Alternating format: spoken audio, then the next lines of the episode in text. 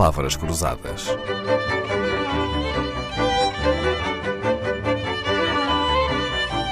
Porque quase tudo é uma questão de semântica.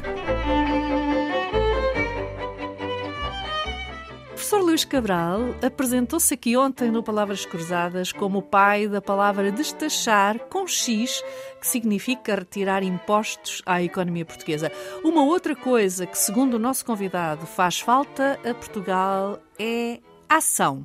Mas não é uma ação qualquer, são ações em diferentes tempos. E que tempos são esses, professor Luís Cabral? Tempos verbais. Ah, sim? Da nossa língua. Então. Repare, a língua portuguesa Uh, eu não fiz as contas, mas é, é, claramente uma das mais ricas do mundo em termos em, de tempos verbais, mais rica em tempos verbais, uh, sempre, certamente comparando com as línguas que eu conheço.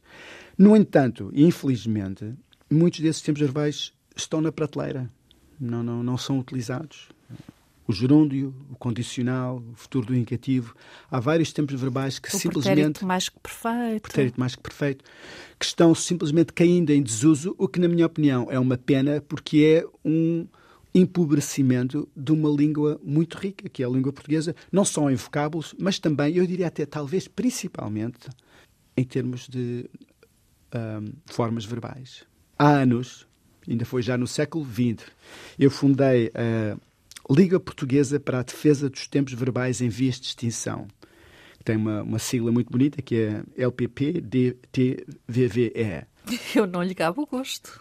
É fácil de decorar. Uh, infelizmente, ainda não consegui nenhum aderente. Talvez a Dalila possa ser a primeira sócia honorária. Ofereço-me já, sim, Pronto, senhor. Muito bem. Onde é que eu faço a inscrição?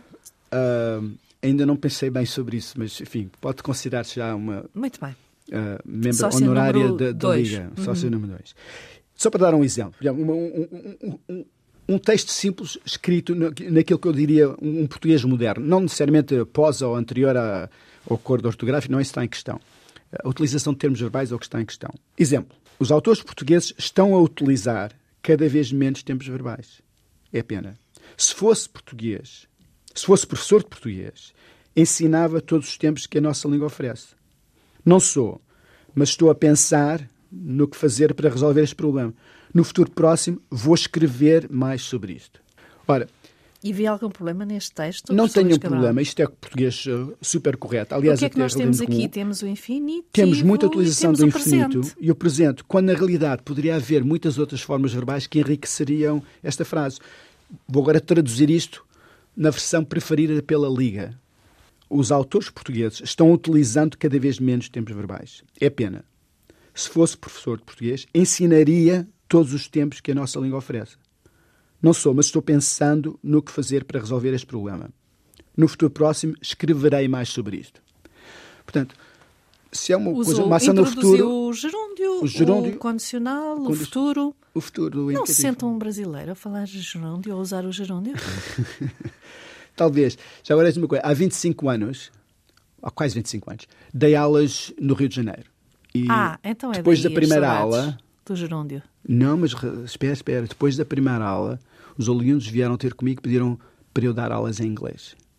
Porque não compreendiam o seu não português? Não percebiam o meu português. E, portanto, uh, para já eu fiquei um bocadinho ofendido com ele. Depois até percebi porque Uh, eu estando habituado ao, inglês americano, às vezes, uh, às vezes que fui, uh, visitei a Escócia, é impossível perceber o inglês na Escócia, especialmente nas pessoas do campo. Eu percebi que deve ser essa mais ou menos a experiência do brasileiro em relação ao português. Pelo menos é a experiência que esses brasileiros estavam tendo comigo a ouvir as minhas aulas em português. De maneira que, não, não me sinto brasileiro. Desde esse dia nunca me senti brasileiro, mesmo utilizando o gerúndio. Uhum. Então, assim temos o manifesto da LPPDTVVE, Liga Portuguesa para a Defesa dos Tempos Verbais em Vias de Extinção. É um manifesto antipresente, porque, se reparar bem, na comunicação oral o tempo presente é omnipresente, mesmo quando falamos do passado, e um passado pretérito mais que perfeito. Pode fazer alguma coisa pelo nosso futuro, professor Luís Cabral? Bem, na verdade, existe um presente histórico, como, como sabemos bem, e, e, que, aliás, eu uso com alguma frequência. Não tinha pensado muito no, nesse assunto do presente, devo dizer. E, aliás, pergunto, assim como existe um presente histórico, existe também um presente futurístico? Não Talvez. Se... Talvez.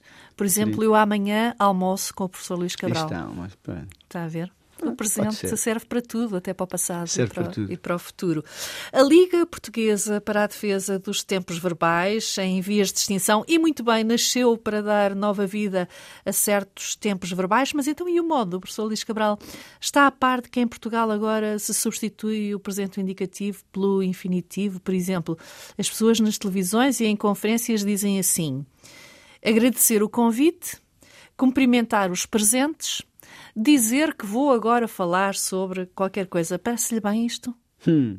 Bom, antes de mais, agradecer o levantar um assunto tão bem importante. Eh, não, não sabia. Eh, quer dizer, um, não, não vejo mal. televisão, sou um bocadinho mal, devo dizer uma pessoa ausenta-se do país durante umas décadas e de repente acontecem estas coisas. Facto, são não... fenómenos. São é fenómenos. verdade, é verdade. Fenómenos são modas. São modismos, mas vai reparar nas próximas conferências em que assistir em Portugal que há essa tentação uh, muito pouco estética, diga-se aliás, de começar as frases com o tempo infinito. E os problemas que temos com os verbos não ficam por aqui. Professor Luís Cabral, vou-lhe dar mais notícias. Sabe que agora tudo é imperativo, nada é obrigatório, nada é urgente, nada é imperioso. É tudo imperativo. Desconfio, mais uma vez, que é a influência do seu inglês, do imperative, a invadir-nos o vocabulário, não é? É possível, é provável. É, é, é, a transição climática é imperativa, a transição energética é imperativa. O, as preocupações de ambientais, de sociais e de governance são imperativas. Isso diz-se em Portugal. É? é imperativo resolver esse problema. É mais um caso, então, mais uma causa para a LPPDT-VVE. Eh, uma pergunta que se impõe agora: como é que está a vida então desta liga? Mal. Tem colecionado muitos casos, muitas. Eh, Pouco. É Sim? imperativo que as pessoas ajudem a Liga. Então fica aqui o apelo aos ouvintes Antena 2, ainda por cima são ouvintes muito sábios, eh, muito eruditos, vão com certeza ajudar a dar uma nova vida a esta Liga que faz tanta falta à língua portuguesa. Amantes do gerúndio, do pretérito mais que perfeito, do futuro ou do condicional, há um clube à vossa espera. Uh, em luiscabral.net, onde se lê como ajudar a LPPDT-VVE.